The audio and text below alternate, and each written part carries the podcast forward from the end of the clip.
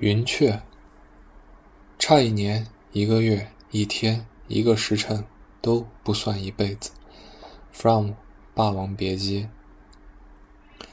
云雀，春风全身发软，脚底下踩着云团，但他的头脑里很清醒，就像有个摄像机，他把眼前的一切、每一个场景、每一个动作、每一句话都摄录了下来。他知道这个时刻会永远刻记在他的心里，他的记忆里面。靠窗边第三张桌子，每天傍晚六点钟到八点钟之间是专为江俊鹤预留的。他偶尔带着朋友，也许是员工一起来，但大部分时间他自己来，手里带着本杂志，在上菜之前读几页。他和春风每天都对话，但不外乎是他请他点菜。然后他报出菜名以及谢谢、不客气之类的客套话。有一天，春风忘记把已预定的牌子放在那张桌子上。等他发现时，自己的错误已经导致两名妇女占了那张桌子。他们从进门到坐下说个不停，对春风的抱歉和请求置之不理。我们就在坐，我们就坐在这里。他们说哪里也不会去了。另一个服务员去给他们点菜。春风出门去等江俊鹤，真对不起，他给他鞠躬，眼泪跌出眼眶，都是我不好，让你受委屈了吧？他说：“这种小事让你的风度站在，让你在风里站了那么久，应该是我跟你道歉才对啊。”进了餐馆之后，他跟老板娘说：“你们的服务员真让人感动啊，顾客是上帝嘛。”老板娘笑着说。他亲自把江俊鹤引到另一个相对清静的地方，看着春风拿着的菜单。他跟江俊鹤说：“春风是大学生，只是课余时间打打工。”春风给江俊鹤上菜时，他问他读什么学校、什么专业，喜欢自己的学校和专业吗？他问话时得把头半仰起来，而他每次回答他的问题都会把腰弯下去。他意识到这样有点可笑，冲他笑笑，转头。低头专心吃饭。几天以后，寒流带来一场大雪。春风等最后一听一班公交车时，一辆银灰色奥迪开到他面前。江俊鹤打开前车门，叫他：“我送你吧。”“不用了。”春风连连摆手：“谢谢您。”这么大的雪，公交车不会像平时那样准时的。江俊鹤说：“快上来吧。”车里像一个暖融融的房间。春风坐进去，才发现自己的手脚都冻冰麻了。冷气像电流闪过古恩杰的骨缝里面，引起一阵阵酥麻。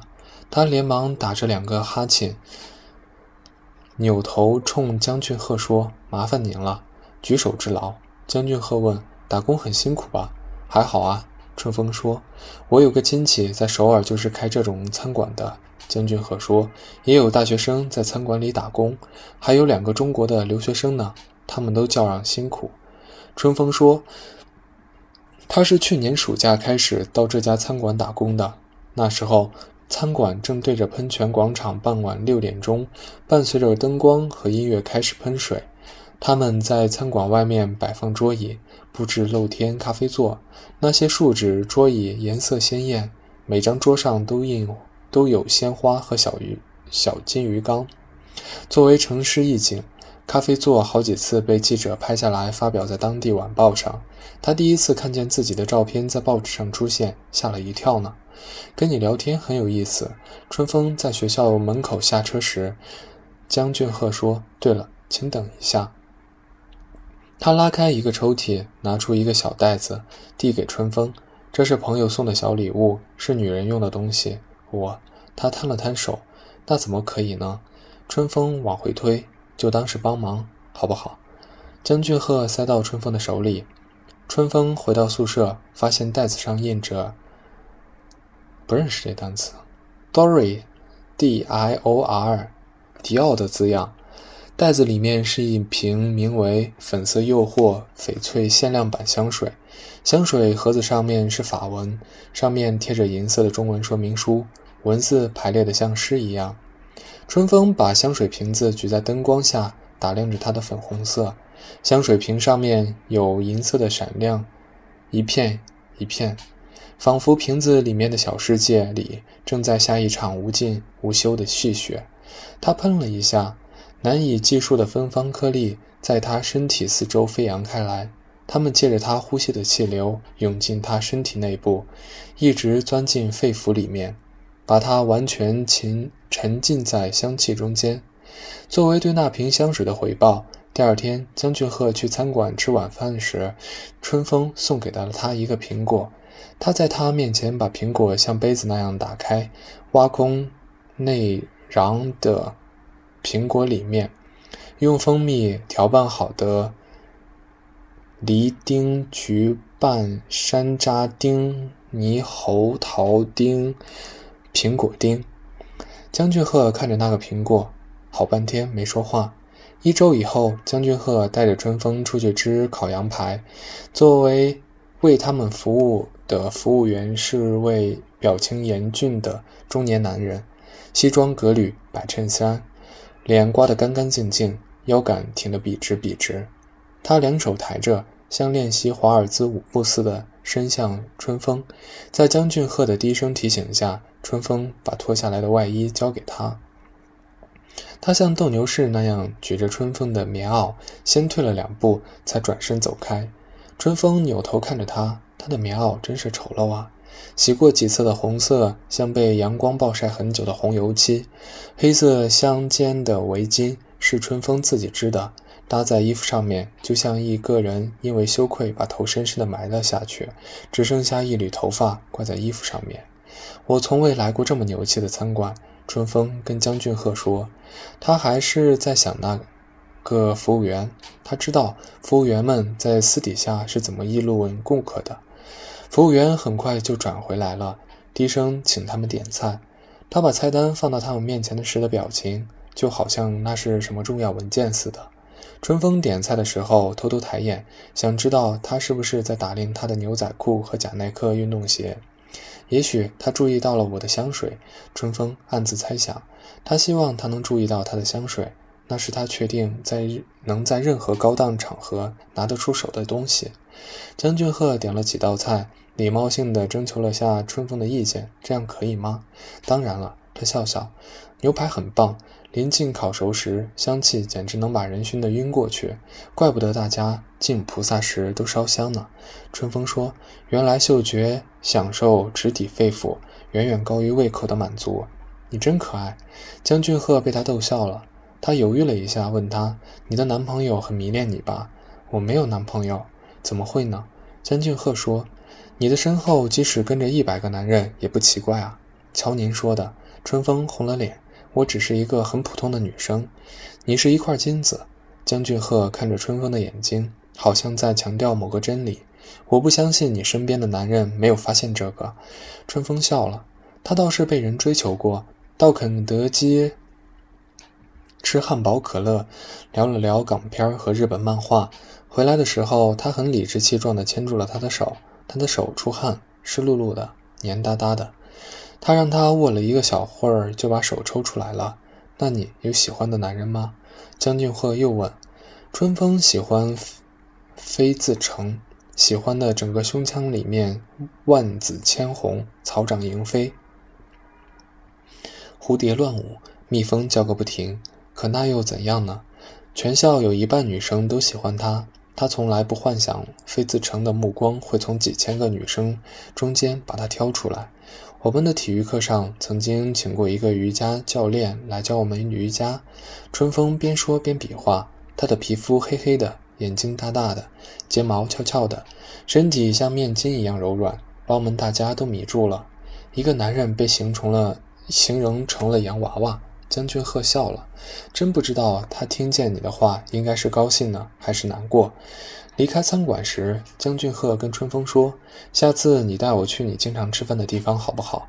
穷学生去的地方，你肯定不会感兴趣的。”春风说：“别那么瞧不起人。”江俊鹤说：“我也年轻过。”春风带江俊鹤去他学校门口的一家烧烤店，白宫的名字把江俊鹤逗笑了，来头不小啊！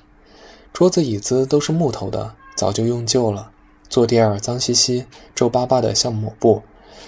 顾客大部分是学生，还有几个民工模样的人，都在喝啤酒。还都不用杯子，对着嘴皮儿吹啊吹。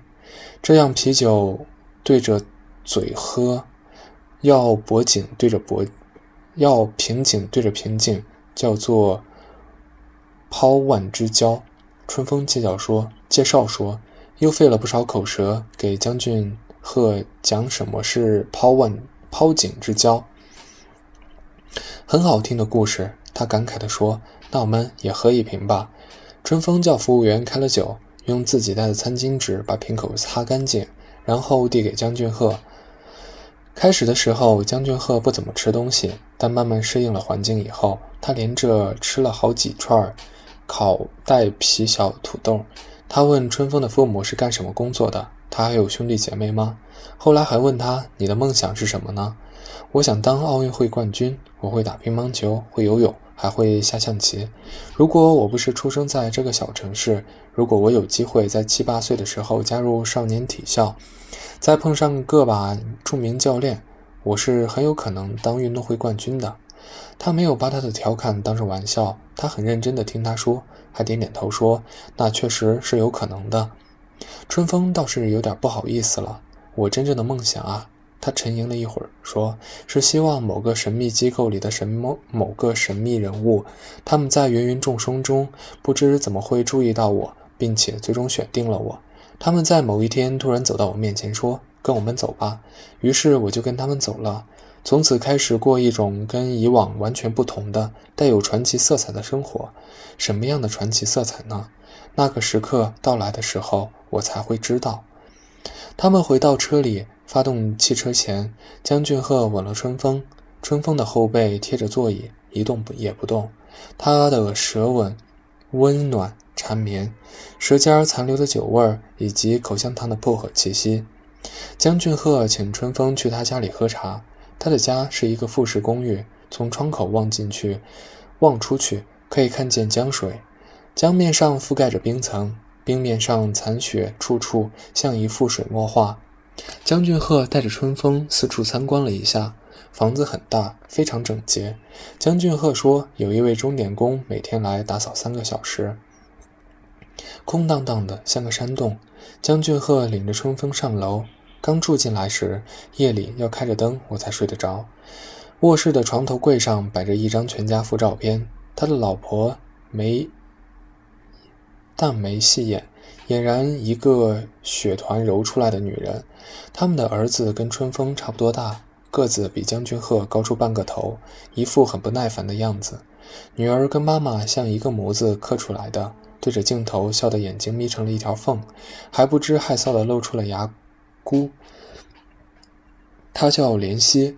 江俊鹤说：“我问她，你长得这么丑，哪会有男人愿意跟你谈恋爱呢？”他满不在乎地说。我可以整容吗？参观结束后，他们下楼喝茶。公寓靠地暖取热，加上透过落地窗照进来的阳光，房间里足有二十八九度。别说棉袄了，连毛衣都穿不住。家里只有我的衬衫，你想换上吗？将军鹤问。不用了。春风脱掉了外衣，它里面的薄衫是将军鹤前几天送他的礼物，和香水一样。他把标。他把价签摘掉了，这件衣服在宿舍里引起了轰动，每个女孩都想试穿了一下。江俊鹤在一张矮腿茶桌上摆放好一套青瓷茶具，然后把茶水烧开。沏茶之前，他先把里里外外清洗茶具，手法非常娴熟。沏人参乌龙茶，水的温度很重要。高温才能让茶叶里的精华灵魂出窍。春风被他的用词逗笑了。江俊鹤把茶倒进茶碗里，喝之前提醒春风注意茶水在阳光下显现出来金金金色色金色色泽，很漂亮吧？春风说：“是的。”江俊鹤喝了一碗茶，很舒服地哼了两声，在阳光下面。他的真实年龄完全呈现了出来，发根处新长出来的头发有一半都白了，不光是在脸上，他手上的皮肤也有些松弛，连指甲剪得整整齐齐，指甲缝里也是干干净净的。你是工作需要不得不到这里来工作的吗？春风说：“跟老婆确实是这么说的，而且还得装出一副非常无奈、非常痛苦的样子。江津鹤笑着：“其实我喜欢在这里生活。”不用每隔一天吃全营全素营养餐，看电视转播球赛时没人觉得你吵，看恐怖电影也没人说你无聊。星期天不用打扮得像个新郎似的去教堂唱赞美诗，不用每半个月参加一次家庭大聚会，也不用每个月去学校跟老师讨论孩子的学习问题。喝醉酒回家不仅可以不用洗澡、不睡沙发。还可以穿衣服往床上随便一倒。春风等着他提到自己，但他没提。于是他说：“我下个星期放寒假，回家以后可以天天睡到妈妈过来打屁股再起床，可以去姐姐的花圃玩玩。我和朋友们在网吧打通宵游戏，熬得像熊猫。回家边听妈妈骂边睡大觉。高中、初中的同学还经常约在一起喝酒，喝完酒再去 K 歌。”每次都有人把嗓子唱哑。对了，我们还经常夜里去江边放烟花呢。这边也有人放烟花。江俊鹤指指窗外，深夜里突如其来的一声响，我以为出了什么事儿呢。跑到窗前一看，烟花像喷泉一样从雪地上涌出来。春风下意识地朝窗外看，发现他们喝茶聊天的过程中，阳光渐渐变成金红色，并且像一块巨大而柔软的地毯。被看不见的手从他们身下拽出去一大截。他转回头时，目光跟江俊鹤对接在一起。“你走了，我会想你的。”江俊鹤说。春风的心扑扑跳，他尽量自然地冲他笑笑。“我也会想你的。”不一样，他慢慢地说，仿佛他说出的话自己在摇头似的。想和想是不一样的。第二天，江俊鹤又请春风去他家里。他们吃晚饭时就喝了两瓶红酒，回到家里他又开了一瓶。江俊赫家里的暖气实在是太足了，刚才从小区院里走过来，冻麻的头皮还没缓过劲儿，转眼已经挂了一层水珠似的细汗了。江俊鹤去楼上的卧室拿家居服，上楼前他指着沙发上的纸袋对春风说：“他给他也买了一套。”房间里实在是太热了，他说。过了一会儿，他又加了一句。我没别的意思，春风咯咯笑，他也笑了。春风拿着衣服去楼下的卫生间，他的脸蛋红扑扑的，嘴角弯着，身上只穿着内衣。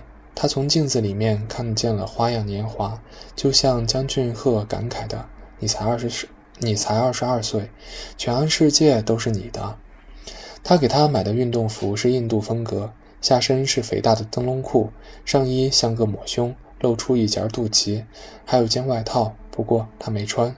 他出去时，他已经从楼上下来了。目光落到他身上的瞬间，他的表情好像闻到了什么特别好闻的味道。谢谢你，春风摊开手转了一个圈儿。江君鹤笑笑，去冰箱拿冰块。春风在客厅角落里发现另外一张全家福，是他们郊游时拍的。将军鹤一家四口对着镜头笑得很灿烂，连他的儿子也不例外。将军鹤的老婆戴了一顶草帽，草帽上面插着一插着一把小野花。他的笑容不像春风在卧室里第一眼看上去那么温柔，全无心机了。他的笑容里现在看上去更像是一位将军，从容淡定，还含着隐隐的杀气。在深夜里喝红酒，总给我一种错觉。将军鹤把红酒倒进高脚杯里，好像在喝血似的。他拉着他坐下来，直视着他的眼睛。我现在很清醒，我所说的话都是经过深思熟虑的。希望你好好听着。春风全身发软，脚底下踩着云团，但他的头脑里很清醒，就像有个摄像机。他把眼前的一切，每个场景、每个动作、每一句话，都摄录了下来。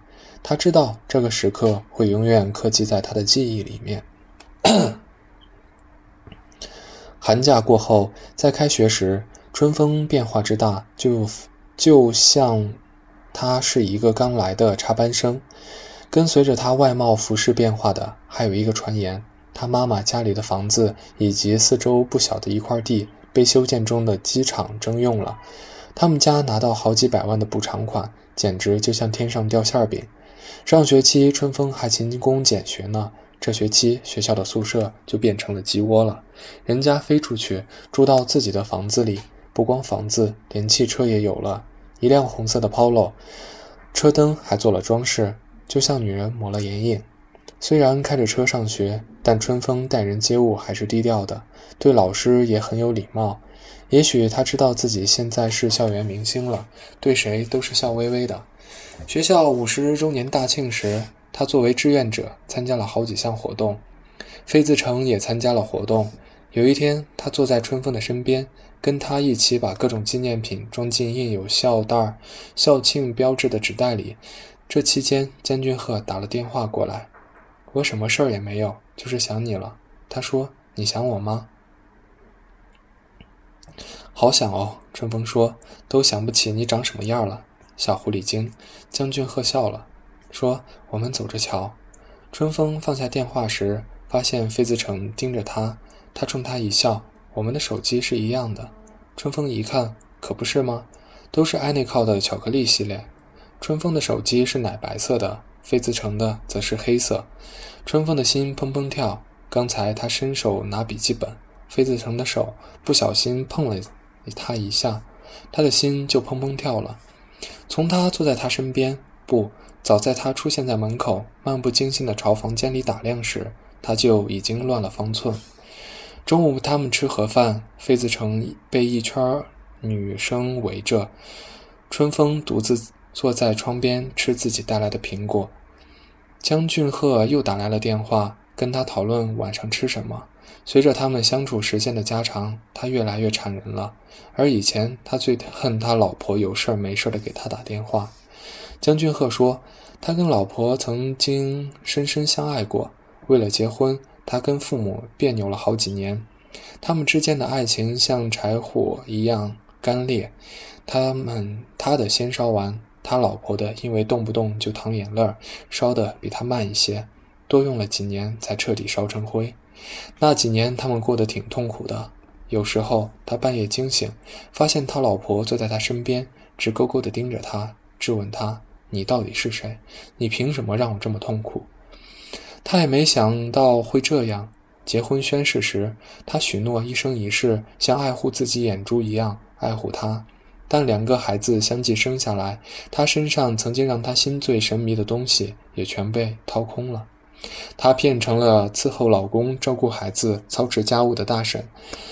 刚跟江俊赫同居的几个月里，每次有人按门铃，春风总是提心吊胆，担心他老婆搞突然袭击。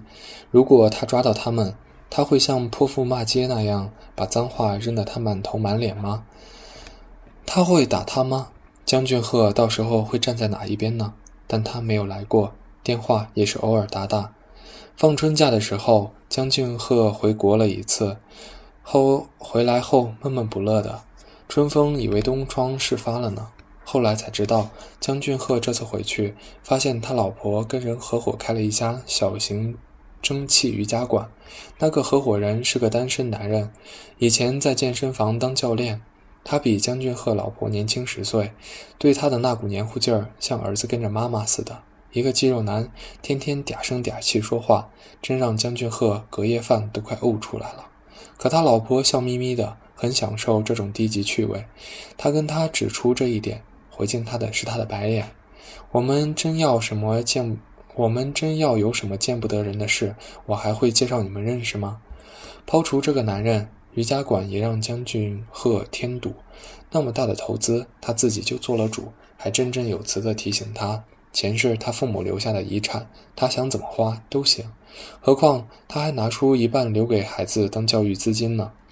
这样也好，江俊鹤说：“他有他的未来，我们有我们的。”校庆前一天，志愿者们忙到晚上九点钟才散。学校食堂准备了小灶，春风说不吃了，要回家。费子成也说有事儿，可以坐你的顺风车吗？他问他。好几个女生的目光射向春风，可以啊。他说：“小灶。”费子成在车上哼了一声，一盘菜都能拧出半盘油。男生还挑食。春风问：“男人要更需要懂得吃好一点。”前面路口左转，费子成双手握在一起，伸了个懒腰。他个子高，仿佛能把手脚伸到车外去。我知道一个很棒的地方，烤牛舌头，别提多带劲儿了。那个地方，梁将军，那个地方离将军鹤的公司不远，在后街上，门口挂着两个白色的鼓形灯笼，上面画着红色红蓝太极图案。他们挑开门口的布帘，里面传来甜美的招呼声：“欢迎光临。”地方不大，但很干净。牛舌头切成薄片，放在火炉上，呲啦一声，怕冷似的收缩起身子。我带我妈来过一次，费子成说：“他说牛舌头被人这样烤，一定是火的时候说了什么不该说的话。”后来他又问春风：“你的话总是这么少吗？”我怕说错话。春风朝烤盘上指了指。以后也变成这样。我所知道最浪漫的事，就是陪你一起说谎。费子成笑着说：“我们一起变成这样，在被吃下肚之前，还可以在烤盘上面聊聊天，道别，下辈子见。”春风抬着眼看着费子成，他的眉毛又粗又黑，单眼皮里面扣着双眼皮，他的眼睛那么亮，像磁铁一样，把他灵魂吸进了。吸了起，吸了出去。除了你妈妈，你还带谁来过这里啊？春风夹起一片烤好的牛舌，放在嘴里。你呀，除了我呢？他问。这你问这个干嘛？费子成盯着他，身子也朝他倾过来。我只是随便问问。春风有些尴尬，他朝后躲了躲。你的身边总是围着很多女生，那些杂草女生。飞子成哼了一声。我拿他们没办法。野火烧不尽，春风吹又来。他们一起笑了。春风快半夜了才回家，他用钥匙轻轻打开门，吓了一跳。厨房里面灯火通明，江俊鹤扎着围裙，把一锅刚煮好的东西端到餐桌上，满屋子的热气混杂着食物的香气。回来了？江俊鹤笑眯眯地问。我还以为……春风有些不知所措。不是跟你说了，今天会忙到很晚，让你先睡的吗？我想给你个惊喜。江俊鹤跑过来抱春风，我脏死了。他跳开，冲他摆摆手，我先洗一下。春风进了卫生间，洗了脸，洗了手，拉起自己的头发闻了好几次，确定没有问题才走出去。吃饭的时候，春风觉得江俊鹤的目光像吸尘器，把他身上所散发出来的蛛丝马迹吸了出来。你干嘛这么看着我？春风问。别咬着筷子说话。江俊鹤手伸到一半又放下，说：“当心戳穿喉咙。”他的紧张劲儿把春风逗了笑了。一直到洗澡的时候，春风才放轻松下来。他在浴缸里放满了水，闭着眼睛沉下去时，水温的灼烫让他全身战醋。他的思绪又回到了一两个小时前，费子成差点撕掉了他文胸的吊带他还。打开灯，欣赏了一下她的内衣，手指扶着蕾丝花边，笑着说：“我早就猜出来，你是外冷内热的闷骚女生。”她又羞又恼，在他肩头狠狠地咬下去，像一个钢印扎进了她古铜色的皮肤。春风洗完澡进房间，江俊赫放下手里正在读的小说，目光追随着他。看看你，春风看了看自己，看了看自己，怎么了？这么年轻，这么漂亮。江俊赫感慨地说：“我愿意用我所拥有的一切去换你所拥有的。”他把春风往怀里拉，他往后躲了躲。今天累死了，我知道怎么能让你放松。江俊鹤脱掉了他的浴衣，坐起来替他按摩肩膀。做义工还这么拼命，你的皮肤好像能渗出水来。按了一会儿，他的水手放平，在他肌肤上游走，嘴唇也跟着贴了过来。我一整天都在想你。春风把脸转向一边，怎么了？江俊鹤用手把他脸板起来，怎么哭了？你爱上我了？春风哽咽着说：“傻瓜，你真放肆。”江俊鹤笑着说：“竟然敢这么说我？你本来就是傻瓜嘛。”春风提高了声音。说爱上别人是件很危险的事情，说的也是啊。江俊鹤说，尤其是你这样的小妖精。你使劲欺负我吧。春风翻过身，把江俊鹤拉向自己，就像对待你最恨的仇人那样。江俊鹤回首尔总公司开会的时候，春风跟木跟飞自成到郊外玩了一次，在路上，江俊鹤打了电话过来，你没在家里，我去书店转转。春风说，买完书还想去陶碟，一个人去吗？当然不是，是跟我们学校最帅的男生一起。那边有人在跟江俊鹤打招呼，抓紧时间，改改时间再跟你联络。他匆忙放下了电话，是我妈妈。春风对飞自成说：“我住在外面，他有点不放心。”一天打好几个电话，我也不放心。飞子成说：“不如我搬过去跟你一起住吧，我妈会杀了你。”他们到达了一个叫吊水湖的地方，买了门票。这个地区是长白山山脉的一支，从地图上看，像一只胳膊伸了出来。昨夜下了一场小雨，树木葱绿，树林间游荡着丝丝缕缕的白雾，空气沁凉沁凉。肌肤摸上去像涂了一层冰蜡。他们顺着水流方向走，一会儿在溪流这边，一会儿在溪流那边。几十座剑桥没有重样的。流溪遇见陡立的岩石，形成小瀑布，飞跃而下，溅起白花花的水沫，像无数的猫在往下跳。水里面游动着很多红鳟鱼，橙色的鳞片和水波的光影混在一起，让人目眩神迷。你不想拍照吗？费子成问。一拍下来就死了。春风说。不拍下来的话，它们总是游动的。你给我就是这种感觉。费子成牵住春风的手，抬抬头看他，是游动的，抓不住的，总处于要逃走的姿态。他让他说的怔住了，好半天说不出话来。他低头打量着他握紧握紧的手，像扣子的两半咬纹咬在一起。在路边凉亭，春风从背包里掏出旅行暖水瓶和两个玻璃杯子，还有用塑料袋包好的垫子。他们坐下来，春风又拿出茶叶和几包茶食。我的天哪！费子成做了个惊恐的表情。上次春风和江俊鹤一起来玩的时候，江俊鹤最遗憾的就是不能在这里喝杯茶，看着红鳟鱼们游动的溪流。闻着树木的清香，如果有杯好茶，这一刻就是完美的。他感慨说：“春风带的茶叶是江俊鹤从韩国带回来的，他的老家就是茶乡。这茶叫做雀舌茶。”春风对妃子成说：“有一个很会品茶的朋友说，春天的时候第一次喝雀茶茶，雀舌茶。”当口腔里回味起植物鲜嫩的气味，总仿佛能听到云雀在林中歌唱。妃子成喝了一口茶，仰脸望着树梢，树梢上面挂着水珠，连成串，一坠一坠的，像随时会散开的水晶珍珠。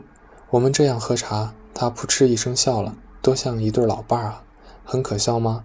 春风有些懊恼，懊恼，老气横秋的。妃子成说。你不觉得吗？春风冷笑了一声。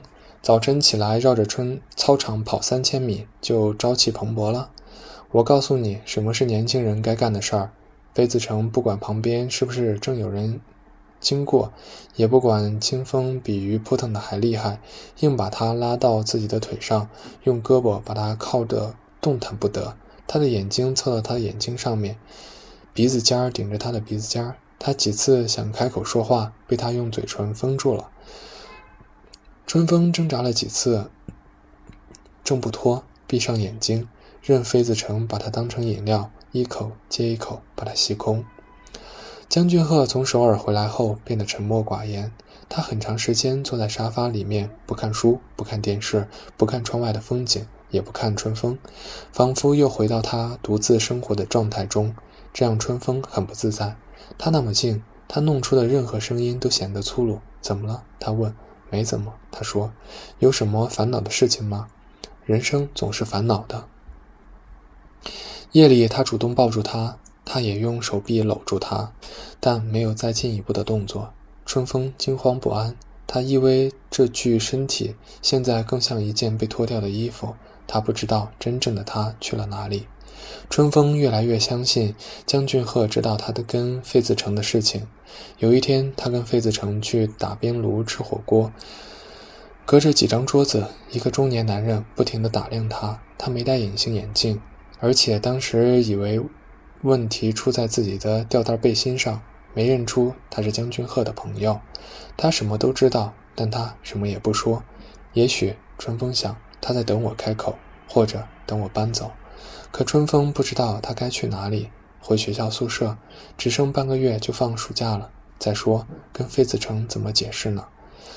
费子成当现在当着人老婆老婆的叫他，半夜给他打电话。江俊鹤有应酬不在家，让他去白宫。他过去之后才发现，他所谓的十万火急是让他把他以及另外三个男生送回家。四个大男生差点把他的车挤爆了，没喝完的半瓶真露被带上了车，接力棒似在几个男生中间传来传去。他们在车里说，学校另外一个开私家车的女生白天开车，夜里被人当车开。他们的笑声像因台风卷起的巨浪，张牙舞爪地扑向春风。他开得再快，也无法把他们甩掉。最后送费子成到他家小区楼下，你在这里等着。他对他说：“如果我妈、我爸睡了，我发短信给你，你再悄悄上来，好啊。”春风说：“费子成刚走进楼门，他就把车开走了。深夜的大街上，因为流泪，他把车开得像蛋弹子球。回到小区，他擦干眼泪，看了看停车场，没有江俊鹤的车。春风松了口气，上楼打开门。”家里也黑着灯，他鞋也懒得脱，一屁股坐在玄关的地板上。电话响起来，是费子成。你现在上来吧。他压低声音，听上去很可笑。九零二，我已经把门打开了，我已经回家了。春风说：“你为什么说？你为什么回家了？我们不是说好的吗？”费子成说：“那你再回来吧，反正开车也用不了几分钟。你把我当什么了？司机还是三陪小姐？”春风听见自己的话音在。房间里回响，散发着霜气。我不会再去你家，也不会去任何地别的地方。我只想在我自己的家里待着。谁把你当三陪小姐了？费子成口气也变了。你是三陪小姐，我会让你来我家。春风把电话放在地板上，费子成的声音像弹球似的从地面上弹起来。你发什么神经啊？我最讨厌女生跟我耍脾气。我不想跟你说话了。春风的泪水流了满脸，低头对着手机喊。我要关机了，关机就分手。费子成冷冷的一字一字地说：“别怪我没提醒你，开工没有回头箭，没有就没有。”春风说：“春风说，分手就分手。”春风不止关了手机，还把电池卸下来扔到一边，啪的扔出去了。他抹了抹两手眼泪，往落地窗那边看，月色皎洁，窗前滴水观音叶片豁大。反射着月光，像一面镜子。江俊鹤与其说是从长沙发上坐起来，还不如说他从镜子里面走出来。他的面孔隐在黑暗中，慢慢的从灰黑色中浮现出来，把春风吓呆了。他们在黑暗中对峙着，春风等他质问、谩骂，甚至挨上几下子，但江俊鹤一言不发地上楼去了。春风翻出自己搬来时带的背包。楼上楼下走了几趟，他找不到，也想不出什么东西是自己的。他以前的那些衣服早都当成垃圾扔掉了，护肤品、护肤品都是后来新买的。他突然意识到自己像婴儿一样生活在江俊鹤这里。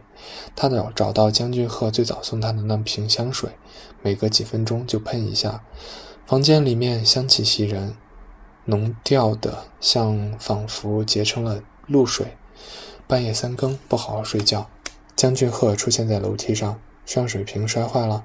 他的语气很温和，春风一时不知如何是好，举起香水瓶冲他喷下。好闻吗？他深吸了口气，连着打了两个喷嚏。睡觉吧。他转身往卧室走，他没动。他走了几步，在门口停住，回头看了一眼，怎么不来？他过来牵住他的手，把他带进卧室。起初，他们背靠着背躺着，各盖各的被子。后来，他转过身来问他：“你嘟嘟囔囔说些什么呢？”我在背那瓶香水的说明书。他说：“清新活跃的柑橘前调，清透阳光的葡萄柚，马鞭草的精致格调，还有柠，还有香柠檬和橙子热情的气息，水果糖浆的甜蜜，令优优雅苍兰。”和莲花更加生动，之后是珍贵柔和的檀木檀香木的温暖感性。真是的，他笑了。那瓶香水，他问：“真的是别人送你的吗？不是你想送我特地买的吗？有什么区别吗？你说呢？睡觉吧。”他又翻身过去。从来没有人像你这样对我好过。春风对江俊鹤的后背说：“我们分手都是因为我不好，你骂我，他，你骂我打我都是应该的，真的。”他从后面推他，摇他的胳膊：“你骂我一顿，或者打我几下吧。”这样，明天我离开的时候，心里就不会那么难过了。别胡闹了。江俊鹤转过身，抓住他的手。春风哭了起来，一开始没有声音，后来不管不顾地扯开嗓门，鼻涕眼泪蹭脏了江俊鹤的睡衣。好了好了，我们讲和吧。江俊鹤把他搂进怀里，长长的叹息：“你年纪小，我不欺负你，你也别因为我年纪老就欺负我。”